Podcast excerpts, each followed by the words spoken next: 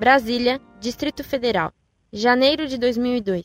O site tem melhorado cada dia mais, contribuído muito para católicos que levam a fé a sério. Parabéns! Senhor, uma dúvida cruel me atormenta. Jesus era um homem bonito? A beleza de Jesus tem causado uma polêmica grande na minha comunidade.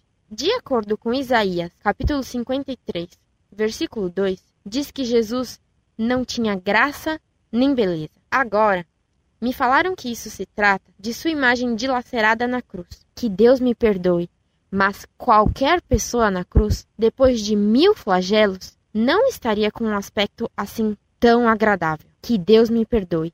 Essa colocação é apenas para exemplificar.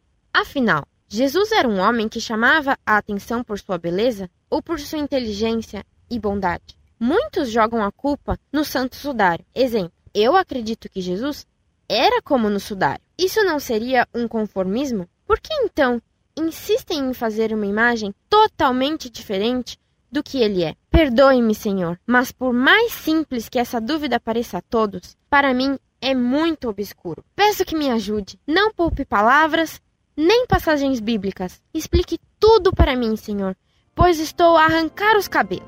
Um abraço.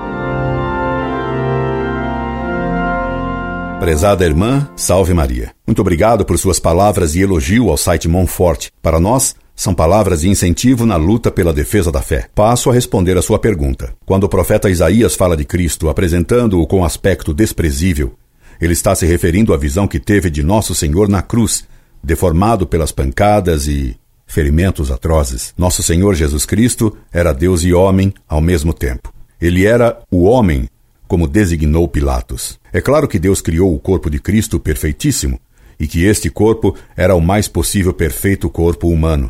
Por isso, ele devia ter um aspecto humano belíssimo, cheio de graça e de verdade, como diz o Evangelho de São João no primeiro capítulo. Mas o que se deve entender por beleza em Cristo? Certamente não a face adocicada e romântica que aparecem em muitas imagens sentimentais. O rosto é o espelho da alma, e a alma de Cristo possuía a santidade de Deus nela.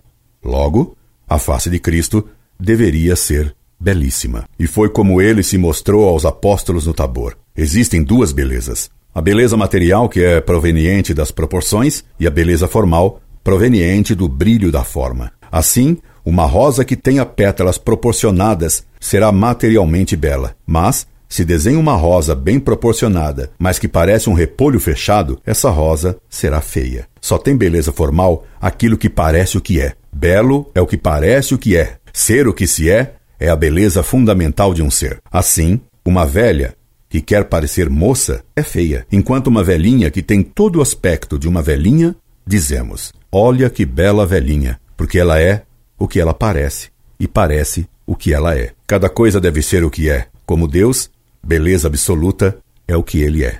Cristo tinha tanto beleza material quanto beleza formal. Essa beleza formal fazia transparecer nele sua infinita bondade. Define-se beleza como o bem claramente conhecido. Portanto, verdade mais bondade é igual a beleza. Ora, Cristo era verdade, ele era bondade, logo, ele era a beleza absoluta. Talvez a figura mais bela esculpida de Nosso Senhor é o chamado Belo Deus de Amiens, que vou pedir para que publiquem no site junto com essa carta, especialmente para a senhora. Recomendo-lhe também que veja o rosto do menino Jesus de Frangélico. Para maior entendimento do que é a beleza, veja no site o trabalho que fiz sobre esse tema. Entretanto, recomendo-lhe que não discuta esse assunto com as demais religiosas, pois isso poderia indicar, em algumas pelo menos, uma tendência para amar Nosso Senhor de modo sentimental ou mesmo sensual, o que seria bem reprovável.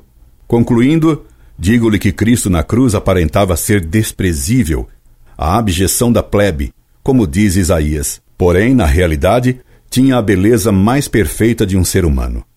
Rogo-lhe que não se esqueça de nós em suas orações, que não esqueço de sua pessoa nas minhas. Incorde, Jesus Semper, Orlando Fedeli.